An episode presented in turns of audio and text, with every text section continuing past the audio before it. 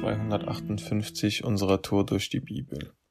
Ich bin Joe und lese uns heute 1. Mose Kapitel 15, die Verse 1 bis 6 und die Verse 12 bis 18.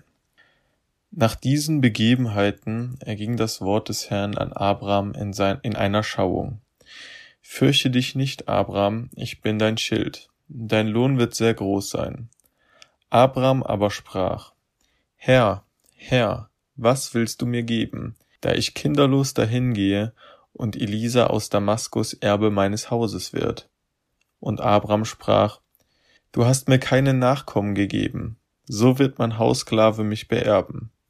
Aber sieh, es erging an ihn das Wort des Herrn. Nicht dieser wird dich beerben, sondern dein leiblicher Sohn, er wird dein Erbe sein. Und er führte ihn nach draußen und sprach, Blicke auf zum Himmel und zähle die Sterne, wenn du sie zählen kannst. Und er sprach zu ihm, So werden deine Nachkommen sein. Und er glaubte dem Herrn, und das rechnete er ihm als Gerechtigkeit an. Weiter ab Vers 12.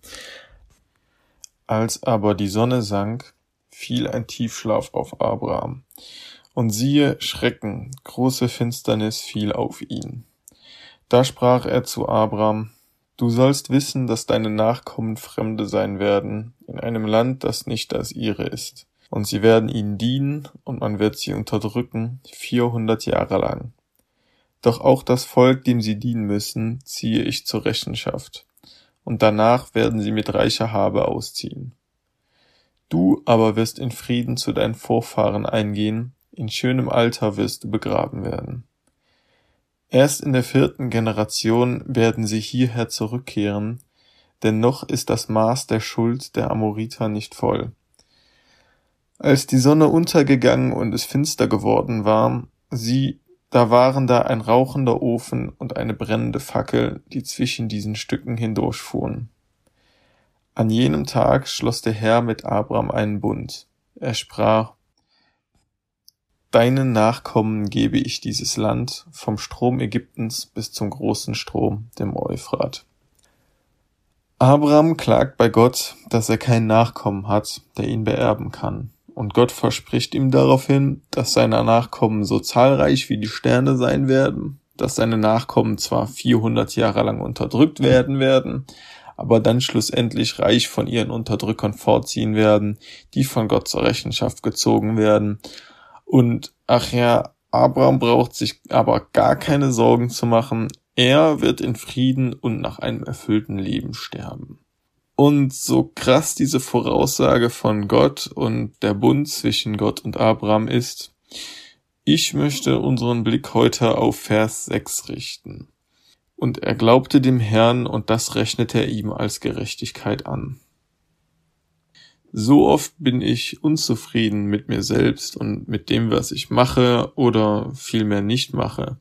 Tage, an denen ich mir selbst im Weg stehe, wo ich eigentlich weiß, wie dumm das ist, was ich gerade mache oder eben nicht mache, aber doch nicht stark genug bin, meinen inneren Schweinehund zu besiegen.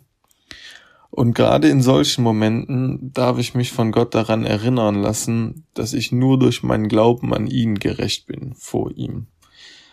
Paulus greift diesen Vers aus 1. Mose im Römerbrief Kapitel 4 noch einmal auf. Da lesen wir in den Versen 5 und 6. Wer jedoch keine Leistung vorzuweisen hat, aber an den glaubt, der den Gottlosen gerecht macht, dem wird sein Glaube als Gerechtigkeit angerechnet. So preist auch David den Menschen selig, dem Gott Gerechtigkeit zugesteht, ohne auf seine Taten zu sehen. So oft fallen wir in dieses Muster, dass wir glauben, uns Gottes Liebe verdienen zu müssen, dass Gott uns mehr oder nur liebt, wenn wir jeden Tag Bibel lesen und uns anstrengen, ein guter Christ zu sein.